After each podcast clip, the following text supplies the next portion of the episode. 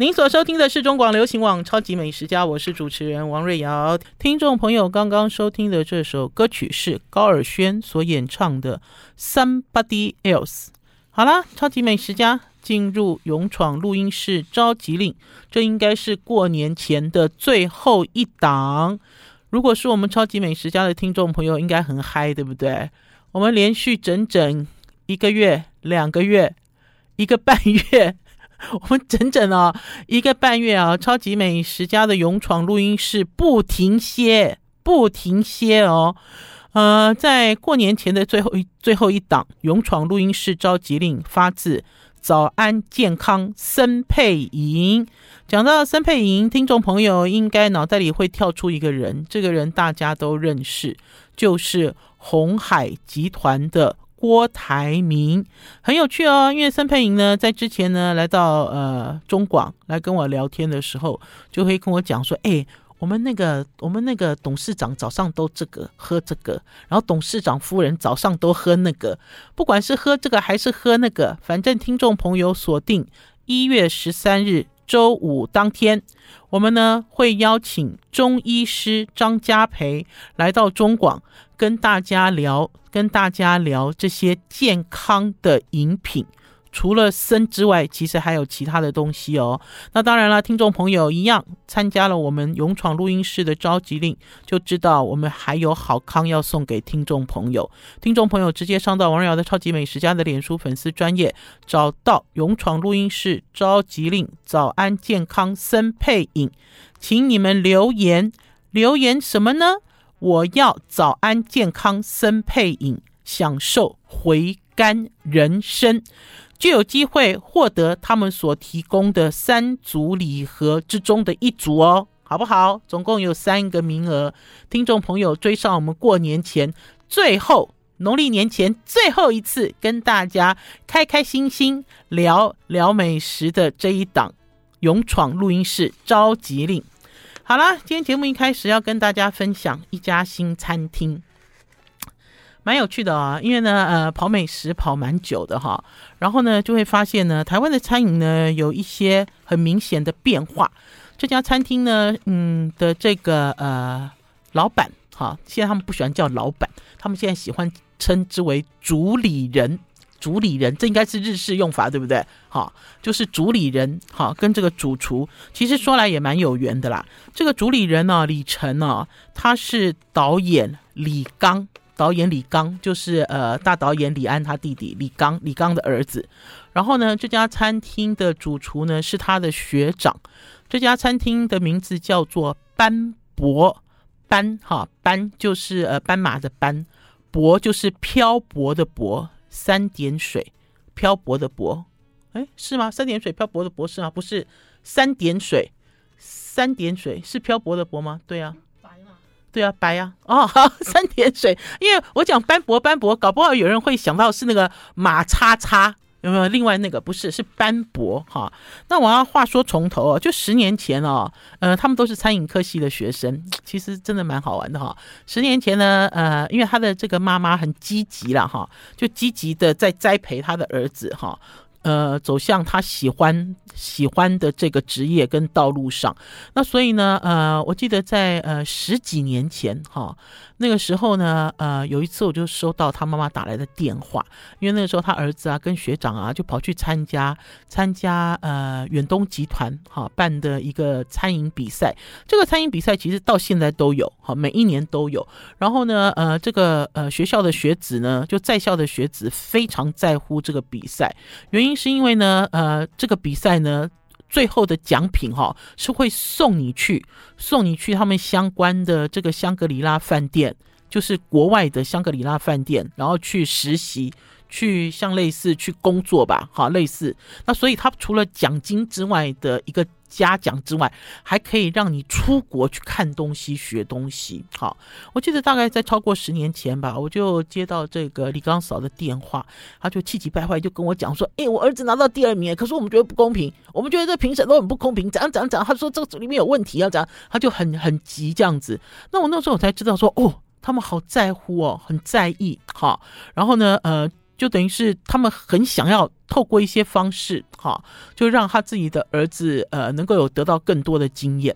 然后之后呢，过了不久呢，我就又又接到这个李刚嫂的邀请，他就讲哈，呃，应该是讲说这些年轻的在校的这些餐饮科系的学生，十九二十岁的学生，他们实在太崇拜江振成了。江振成就是现在在台湾开肉。这个餐厅的主厨的江振成，从新加坡回来的江振成，那所以他们就开了一个像类似一个实验餐厅，然后呢，呃，以向江振成学习为名，哈，然后做了很多，呃，做了很多这种创新的法式料理，法式料理。好，我们要先休息一下，进一段广告，再继续跟大家聊斑驳的故事。休息一下再回来。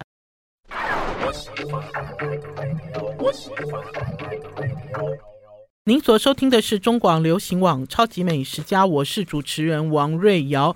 十年前，一群小孩子非常呃喜欢法餐，甚至于我觉得非常醉心，哈，就是醉心于法国料理。然后呢，也跟着江振成的脚步。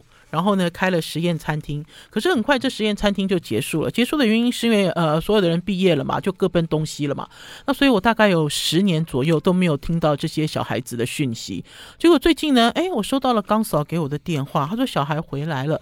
小孩不但回来了哈，这小孩还开了一家餐厅。我就说啊，那个主厨呢，因为我都一直记得他儿子哈叫李晨嘛，然后他一直有一个学长叫做呃，他的中文叫做苏品瑞。英文叫做 Steven，因为我记得他们都是一组的，然后两个人在厨房里这样这样那样那样，然后他就说对了，开餐厅了啦。他说还是这个学长，然后就邀请我跟宝师傅两个人给他试菜，哈，就是在开幕之前去给他走一趟。那所以我那天就去了，去了之后呢，菜我也吃完了，我提出了两个问题。第一个问题就是这两个小孩哈，在这十年之间都没有在台湾哈，一个呢是往南半球澳洲、纽西兰的国家去工作，然后呢一个是去美国哈，可是两个人最后。都到日本的米其林餐厅好工作，不是实习，也不是打工，好是工作，去那边工作。然后呢，呃，他们回来了，回来之后呢，很有趣。我问了李晨一个问题，我说：“李晨，我怎么印象中你都一直待在厨房里，而且很爱做菜？我说你怎么走出来了？哈，就是呢，呃，这个灵魂人物不在厨房里，他变成主理人。我刚才有讲哈，然后他就跟我讲了一件事，他说他觉得厨房内场跟外场需要一个桥梁。”好，他其实就是做这个桥梁的工作，然后还有在现场，他也可以照顾客人。好，然后之后呢，我就问了这个主厨苏平瑞，我问了这个 Steven，我就问他说：“哎，你以前这么喜欢，这么喜欢法式料理哦？以前这批人哦都好爱法式料理，我也很期待来到这家餐厅吃的是一个 fine dining 的法式料理，结果结果不是，结果他做的是一个台湾情怀。”台湾情怀哦，呃，这个其实讲起来范围很大，听众朋友，因为呢不知道怎么界定这家餐厅的风格哈，包括这个苏品瑞他自己就讲说，嗯、你就讲我们是台湾 fusion 好了哈，虽然 fusion 这个字已经被用用到老了，用到烂了哈，大家就说哦就是融合嘛，就是融合，可是呢，呃，他要做的是一个代入式哈，就是情境式代入式。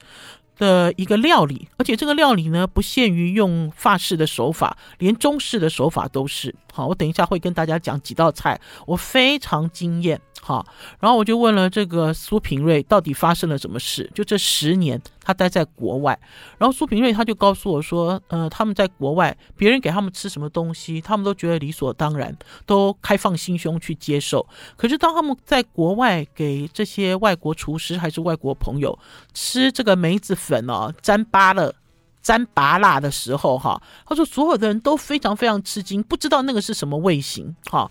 那所以苏品瑞他自己就回过头来，他说他当然在国外非常想念台湾的食物，可是他更更想做什么？他更想让大家知道台湾。也有经典的味型，台湾也有经典的味型。可是这些经典的味型到底是什么呢？这里面其实有一个问号。就像呃，我在用餐的时候，李晨会跟我介绍菜，外场的经理也会跟我讲菜。可是当把菜讲完之后，我再去试吃他们的料理的时候，我觉得我没有掉进他们所画的框框里面。就是我得到的是框框之外，甚至是挣脱框框。更多的一种食物的体验。呃，我直接讲一下这个实际的感觉啦，因为有几道菜我吃了之后，我觉得哇，做的极佳哈。其中呢有一道菜，我要跟大家讲，它的菜都很有意境。然后我今天现场带来了这个东西，这个东西呢是他们的菜单。你乍看之下是他们的菜单，其实呢，这个呢是我们从小到大玩的一种游戏，哈，一张纸就可以玩的游戏。我不知道另外有没有玩过，叫做什么东西南北恰北北哦。他有玩过，他一直点头。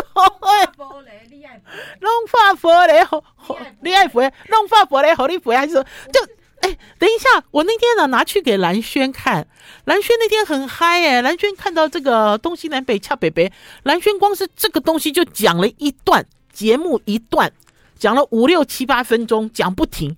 哎，我才想到说奇怪，大家都有玩过东西南北恰北北吗？你的小孩有玩过东西南北恰北北吗？哦，因因为为什么会从这里做开端哈？听众朋友，我们一直都在讲哈，就是我们想要呃做出我们的回忆，我们想要做出复古，我们想要做出一些情怀。可是我觉得每一个世代，他们所怀念的东西，还是他们所认定的是不一样的。就像呢，在这顿餐里面呢，在最后最后呢，在甜点的之前，他做了一道菜叫做聚。菜名叫聚，可是它不是一道菜，它是三菜一汤。三菜一汤，大家看一下，它先看一下它的菜单哈，二四六八哈，这里面就有八八个，比如说有从下酒开始了哈，它的菜是从下酒开胃菜开始，到夕阳啊、近郊啊、秋叶啊、港啊、远山啊、聚啊跟控窑，里面其实呢有几个哈，有几就是几个。有就是应该是说有好几道菜集中在里面，所以那天吃的很饱。那我要特别讲到聚聚啊，就很好玩。它为什么叫聚？就是你有没有好好回家吃饭啊？还是你有没有好好的跟你的家人吃饭？那所以它的聚就是三菜一汤哈。嗯、其中它最主要的这个主主。这个主菜哈，就是鹌鹑，这个鹌鹑真好吃哈，而且这个鹌鹑的这个质地极嫩哈。然后吃完之后呢，我就跟宝师傅讲，因为他用的是花雕，花雕的感觉。那我知道那个苏品瑞想要做什么，苏品瑞想要做花雕鸡嘛。可是听众朋友，在我们这个年代啊，比如说我是五年级的，花雕鸡怎么会是我的主流？花雕鸡的流行在台湾也不过二十年，有没有？二十年嘛，对不对？就是等于是大家在讲鸡料理的时候，年轻的人会说：“哎，花雕鸡啊！”可是，在我们这个年代不是啊，我们这个年代是白斩鸡跟葱油鸡啊，对不对？那所以它会有一些所谓的呃代沟出现在里面。可是我觉得关键不是在代沟，关键是在这道料理勾出你什么想法，然后关键是在于他们所做的料理的基本功非常的好。好，这个苏品瑞的这个基本功很好，所以不管他今天拿出来的是海鲜还是肉，都很好吃。我那天有被这个鹌鹑吓到，诶，有被他电到，直接被电到。这个鹌鹑吃起来啊，就是一个这种像醉鸡一样的 feel 哈。可是呢，这个鸡肉呢，呃，大概只有六分熟哈，它很好玩的哈。我我一开始都跟宝师傅在讲说，他一定是用苏肥啦，因为他发餐底嘛，对不对？他一定是用苏肥舒肥。结果不是，就很简单。苏品瑞就说，他就是用那个阿妈妈妈用的白斩鸡的方法去煮鹌鹑，煮到恰到好处，然后再取肉，取肉之后再用火来炙烧，哈，才会有一个这样子的一个滑嫩又好吃的效果。最近啊，都有好几次的机会在接近台湾的年轻厨师，我要讲，我真的非常感动。我记得早期啊，我，在做记者的时候，因为大家知道我做呃美食记者做很久了，做记者已经超过三十年了，美食记者也超过二十年，也逼近三十年了。在早期呢，碰到了一些年轻的厨师从外国回来，都觉得很两光。我是很老实讲哈，因为呢，有些厨师呢，他们其实在国外是因为家里有钱，所以出去读书。读了书之后呢，呃，在这个学校里面安排了一些实呃，像类似实习的工作，哈，就进到了呃星级餐厅去实习。那回来之后，他们就把这个星级餐厅的实习经验讲得非常的了不起，好，然后大家呢也是一样，所有的媒体也都跟进，都认为他们是非常了不起的大厨。然后回到台湾开了餐厅之后，大家就给他们很高很高的评价。那因为在早期呢，我试了几个这样子的厨师的菜之后，老实讲我很失望哈，而且呢，呃，我反而就一路走来都一以贯之哈，我也不会去攀附，然后也不会讲好话，更不会拍马屁。那所以呢，呃，老实讲这些厨师的菜呢，我都没有看看上眼过了哈。呃，休息一下，进段广告，再回到我们节目现场。I like 我是王瑞瑶，您所收听的是中广流行网《超级美食家》。或许你会跟我讲说，瑞瑶姐你怎么那么严苛？其实不是严苛，我觉得很多经验都是一步一脚印。哈，那可是逐渐会发现呢，在最近我们所接近接触到的厨师，这些厨师呢都是默默出国，然后就待在外国的餐厅打拼了很多年。好，大家知道，在国外你去读这些餐饮学校，他去一些星级餐厅的实习就是一个月、两个月。好。而且呢，那个实习打工跟你直接做正职所接触到的这个料理的形式，还有你的这个受训的扎实度是不一样的。那所以呢，最近接触了年轻厨师之后，我就觉得很感动。感动的原因是因为我刚才有讲说，早期呃这些醉心于发餐的厨师，他们以江振成为目标，好，然后向前迈进。等到十年之后呢，他们等于是去国十年，就离家十年，回到台湾。回到台湾之后，他们开了属于他们自己的餐厅。我在问他们同样一个问题。这个问题十年前问过，十年后继续问。十年前问他们最崇拜的是谁，他们会告诉我江振成。十年之后的今天问他们最崇拜的厨师是谁，他们会告诉我，他们最崇拜的就是在国外把他们当做自己人，哈，然后呢，很用心教导的米其林的三星或者是米其林的星级厨师。呃，所以听了很感动啊，因为老实讲啊，这些在外国呃工作的这些呃呃师傅啊，这些这些年轻的这些师傅，因为我有听李晨在讲，李晨说他本来去了呃美国，然后之后呃想要回到亚洲，那所以呢，他在美国米其林餐厅的主厨就写了推荐函，让他去了大阪。好，呃，我我听到这个，我都是就觉得是。大家都是互相提携，不管你是什么国籍，只要是你表现好的，哈，大家都看得见。然后呢，这批厨师呢也陆陆续续回到台湾。前一阵子有可能是因为新冠，所以他们回到了台湾。然后这阵子会发现他们都是自发性回来，哈。然后甚至于呢，呃，不讳言的讲，他们呢想要回到台湾开餐厅，想要开一家可以摘下米其林星星的餐厅。可是呢，他们开的这个餐厅不是做所谓的异国料理。他们其实是结合了很多技法，呃，当然有外国，当然有我们自己家乡菜的这些东西。就像刚才所讲的，用这个白斩鸡的手法，而且用比较深煮的比较深的手法去做鹌鹑。那天 宝师傅咬了一个鹌鹑，宝师傅说：“这是鹌鹑吗？鹌鹑哪有那么嫩啊？这是苏肥吧？” 你知道，我们就在坐餐桌上就讨论起来。可是事后呢，直接答案揭晓，没有。好，就是用这种。呃，热水浸泡浸煮的方式，哈，而且呢，呃，等于是整只鹌鹑煮到恰到好处的时候呢，他才把它取肉，哈，然后就腌入你要的像醉鸡的这些材料，那所以味道极佳极好。然后呢，他又在外面用喷火枪炙烧了，所以它又有另外一番风味。那天呢，我跟宝师傅走进了这个空间里面哦，这个空间里面你会发现这个空间好多想法。我甚至于那天在吃他的料理，然后搭配他的餐酒，他有餐酒也有餐茶，因为他们找了一个呃，像是一个有得奖的侍酒师，哈，他给你一开始你进入到这个空间，他给你试茶，然后等到你。到了二楼用餐区的时候，还有给你试酒。我觉得这个试酒师也非常用力，我从来没有喝过这么复杂，好，这么复杂的一个餐，好，就是搭餐的一个调酒。我举一个实例哈，因为呢，它的料理啊有好几道都让我眼睛为之一亮，然后我都觉得我得到的讯息很多。其中有一道叫近郊，哈，近郊啦，就海边礁礁石的礁，哈，呃，这里面呢其实主要是在讲这个牡蛎。鹅啊，生蚝，哈，因为呢，主厨呢苏品瑞很讨厌吃生蚝。听众朋友，越讨厌的东西，你就要越要挑战，哈。做厨师本来就是这样，所以他就挑战了生蚝。他其中呢，这个近郊呢出了两道菜，一道就是烫鹅啊，一道呢就是洗鹅啊，就是他出这两道。然后这个烫鹅啊上面呢有非常绵密的这个白色的泡泡，这个白色的泡泡呢是用姜醋打的。好，然后呢，他就会希望透过这个方式勾起，哈，勾起这种，呃，我不知道，我勾出来的是澎湖印象，哎，哈，就像我去澎湖吃这个酒蚵啊的这个感觉，哈，然后呢，呃，它的这个另外一道就是我讲就是喜蚵啊，可是它这个喜蚵啊做的是一道海鲜粥，海鲜粥，这个海鲜粥做的层次极为分明。它这个鹅啊用酱油去泡过，泡过完了之后，然后它做了一个洞，哈，这个洞里面是有那种姜。姜酒味道的一个洞，然后呢，这个姜酒味道的洞呢，下面又有像类似 risotto 那个 risotto 一样比较硬的米，哈，因为它是一个海鲜粥、海鲜泡饭嘛，哈，然后这里面呢，甚至还有笋丁，然后甚至还有呃，像类似蛤蜊，大家就可以知道它光是这一碗粥做的有多用力，层次有多分明，哈。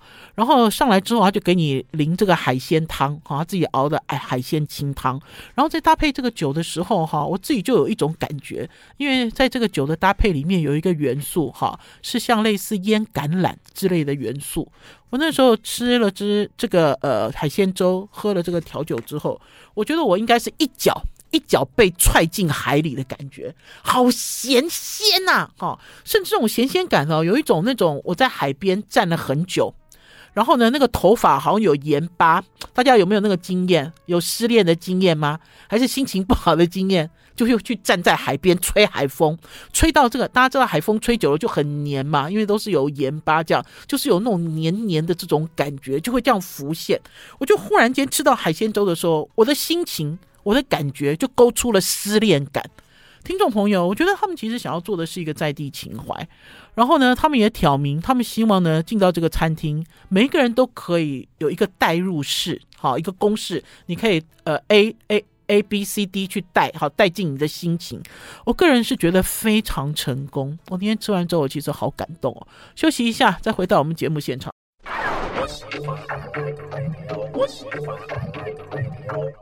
我是王瑞瑶，您所收听的是中广流行网《超级美食家》。我不得不承认，其实，在很多年前，那个时候吴宝春去得到了呃酵母公司所举办的世界面包冠军，在台湾的呃，在我们台湾的餐饮，在我们对我们我们台湾的小孩子，就产生了一种呃鼓舞、哈发酵的作用，哈有一个带动的作用，大家都想要变吴宝春。我不得不承认，江振成也是哈。呃，江振成即使还没有回到台湾，他就有他的影响力。呃，回到了台湾之后，大家去推嘛，十年前，哈，十年前你看一群小孩子，而且这群小孩子还是我们可以看到的小孩子。现在这群小孩子也因为。步入了江振成他在国外的这种修行之路，其实好多小孩子都出去了，好，都出去了，然后也用这样子的模式，好，去学习他们心中最要的一个厨艺，然后呢，有的回来了，所以你看到了，你吃到了，你受到鼓舞，你受到感动，呃，我不得不承认哈，因为呢，呃。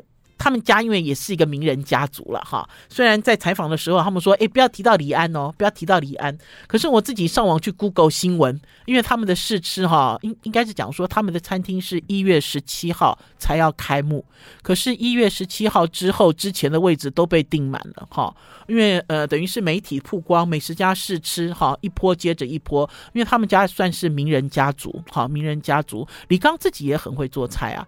我记得有一年呢，李刚导演邀请我跟宝师傅去他家里，两个人就在家里 PK 料理。他们是爱吃的人，然后就像我那个时候，我问了李晨，我说这个餐厅主要的投资者应该是你爸爸吧？他说对呀，哈。可是这个餐厅啊，如果你们去，你们就会发现这笔投资是值得的。为什么？因为里里外外投资两千万。我其实哦，在最近哦去采访一些餐厅，他们都说投资了多少钱多少钱，可是我看呢，我都觉得没有那么扎实。可是这个斑驳的这家餐厅，它的投资很扎实。怎么说呢？除了设计公司呢做出了用铁皮去做出了一个效果之外呢，我很我觉得很感动的是这些小孩子，他们长期在关注台湾的工艺师，工艺师哈，那所以他们会拜托工艺师帮他们做。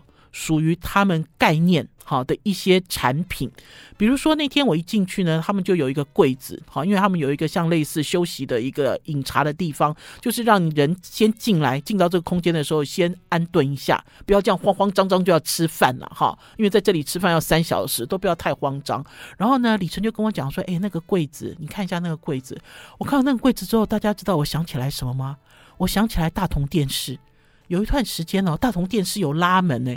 我们家气质丽文有有有拥有过有拉门的大同电视吗？阿爸家，我们家有哎、欸，我印象中我以前三重的老家，我以前小的时候是我们家最有钱的时候，我们家大同宝宝就超过五六七八个，然后就有拉门。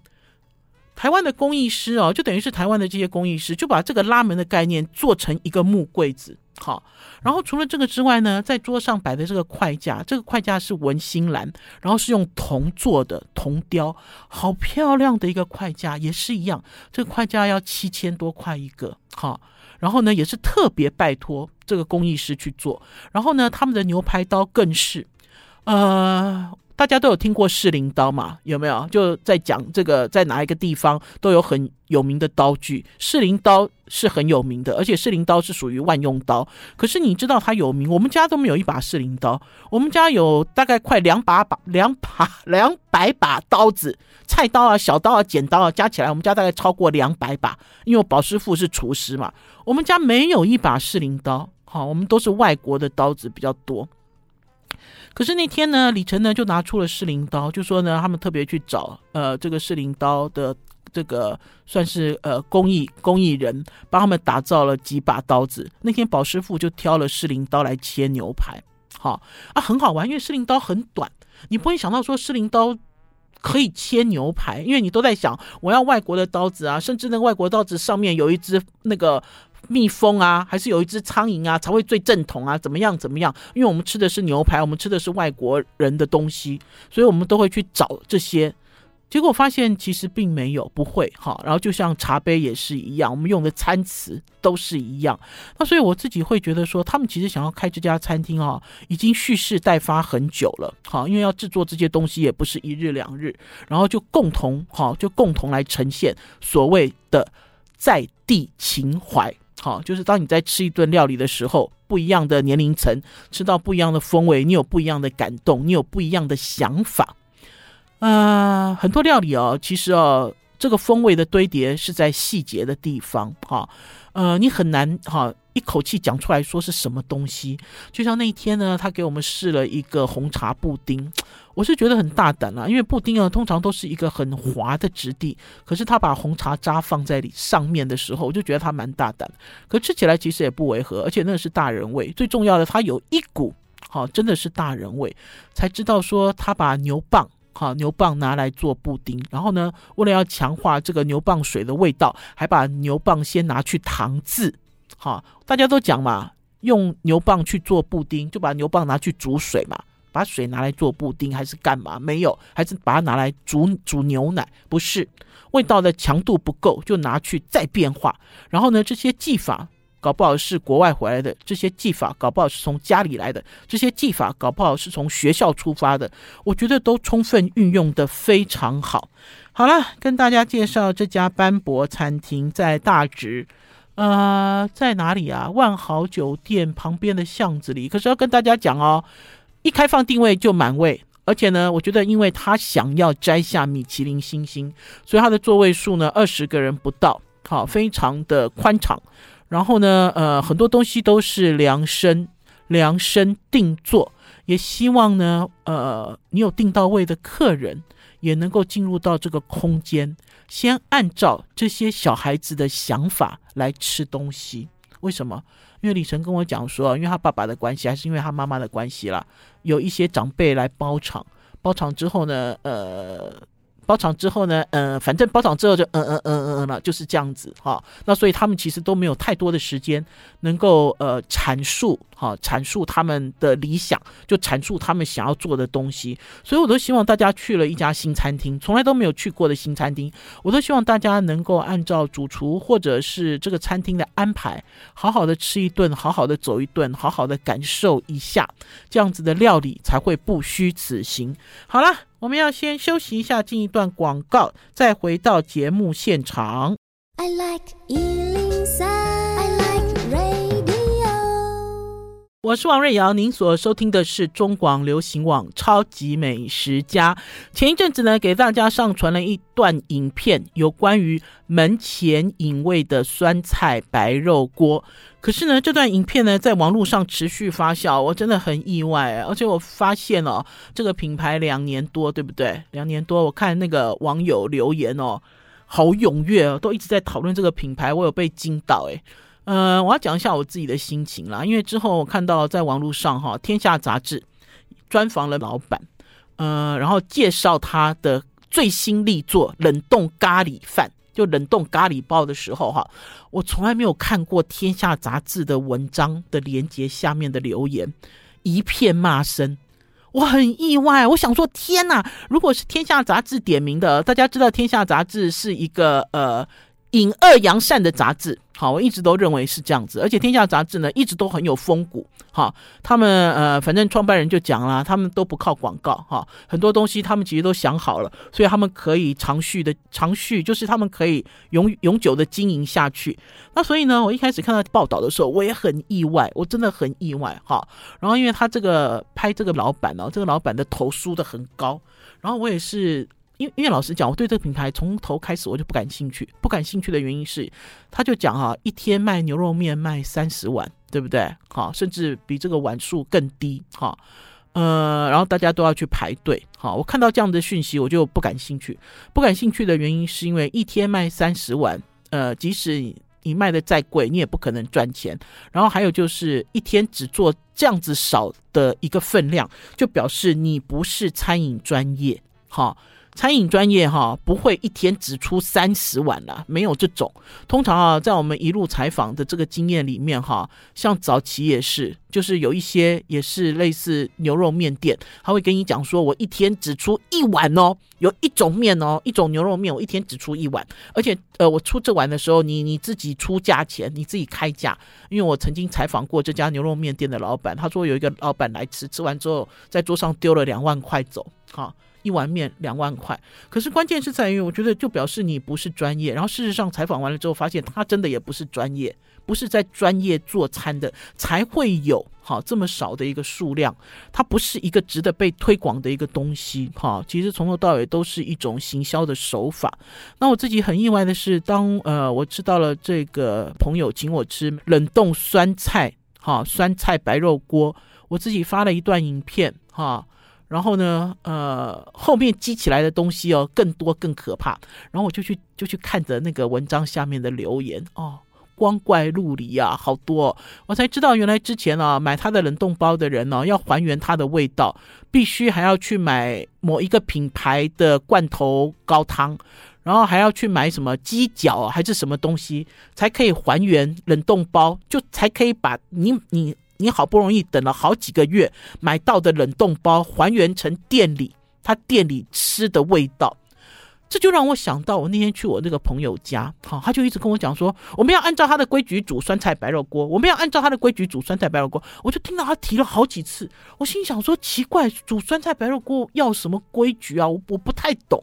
然后呢，我自己就 Google 了一下，就发现哎，真的有哎，你用这个关键字去搜寻，它就会跳出煮法。就是你要怎么正确煮，才可以煮出好的味道，好的味道。可是关键是我有跟听众朋友说，我当初在试这个他们家的冷冻包的时候，我就觉得他们家也是一样，哈，就是呃所谓的这个呃食品添加哈的这些东西哈，也都是加满加好。好，就是鲜味，尤其是鲜味的部分都加满加好，然后甚至于呢，他们所使用的牛肉、呃，他们所使用的猪肉，虽然标明是伊比路伊比利，好，大家只要想到伊比利就觉得好棒哦，这个是西班牙的国宝猪，可是呢，这是伊比利的重组肉，好，我觉得大家看东西都看一半，甚至有些东西是不看的，好，然后就像我自己认定，如果它今天是一个正常的酸菜。好，就是东北酸白菜。假设它是正常的嘛，因为我知道怎么做嘛。东北酸白菜就是时间到了，你用盐巴哈，然后有的人根本不用盐巴，我们家连盐巴都不用，然后就去发酵。然后你要控制它的发酵，搞不好有的人就会添加一些合法的防腐剂之类的哈。就是你会想办法 keep 住它的酸度就好了。可是它不是，它的这个酸菜包里面的酸菜包后面。的这个成分表，肉肉等一大堆，那你就知道所谓的好的味道，其实很像什么？我我我我我觉得很像什么？很像那个韩国的人工美女，好，你知道它是被做出来的，然后甚至做出来的这些味道是大家所公认的好味道。这就是我自己哦，就是吃完了这个之后觉得很感慨了。现在的小孩子，不要讲说现在的小孩子，搞不好小孩子自己的父母都没有在家里烹调的习惯，在家里自己不煮。哈，就出去吃。哈，那如果你今天出去吃的是餐厅，OK。假设你今天出去吃的这个。这个地方全部也都是呃所谓的这种冷冻还原哈，还是说全部都是呃可以保存很长一段时间打微波还原的？其实你就早就已经习惯这样子的味道了哈。就像我那天在讲说，我在文章里写，我吃完了之后我就想到满汉大餐的泡面。我以前呢、哦、年轻的时候，那时候做学生的时候，吃一碗泡面，尤其是吃一碗满汉大餐的泡面，都觉得是人间美味。第一，它叫满汉大餐。第一，好，我觉得这也是一种行销。就第一，它的名字就让你觉得它好神奇哦，满汉大餐呢，哇，皇帝才可以吃的东西。然后第二呢，就是呢，满汉大餐里面呢有料包，这个料包里面有真正的牛肉。我们年轻人那个时候吃泡面，吃到的牛肉都跟指甲片一样大，对不对？因为泡面都吃便宜，哪有吃贵？然后再来呢，你这个满汉大餐呢，吃的时候呢，如果你选对了一个口味，你还会联想到傅培梅老师，因为傅培梅老师呢曾经指导过其中的一个口味。好，那所以呢，老实讲呢，我那天呢在吃完了酸菜白肉的时候，我就想到的是满汉大餐的泡面。啊、不知道哎，我自己呢，在看到这个成功的行销的案例，然后甚至还看到《天下杂志》加码介绍他的咖喱包的时候，我就在想，我想的是什么？我想说，这其实是对于餐饮界的一种羞辱吧。好，不会做餐的人呢，呃，大家都推崇备至，觉得他们很厉害，所有的人都去排队，因为留言的人都是排过队的人，都是吃过的人，大部分啊，哈，当然也有一部分是没有排的，哈。呃，然后他们给予他那么高的一个一个一个评价，大家都蜂拥去订，蜂拥去买，然后甚至于呢，有的人吃了之后觉得不怎么样，也不敢讲，好，只敢讲说，哎，我有吃到，哎，因为你们都没有吃到，不知道，哎，我不知道到底是商人太聪明，还是消费者太傻，消费者太傻，还是我们太饿，所以呢，饥饿行销才会如此成功。好了，超级美食家今天的节目到此告一段落。我们明天中午空中再见，拜拜，拜拜，拜拜。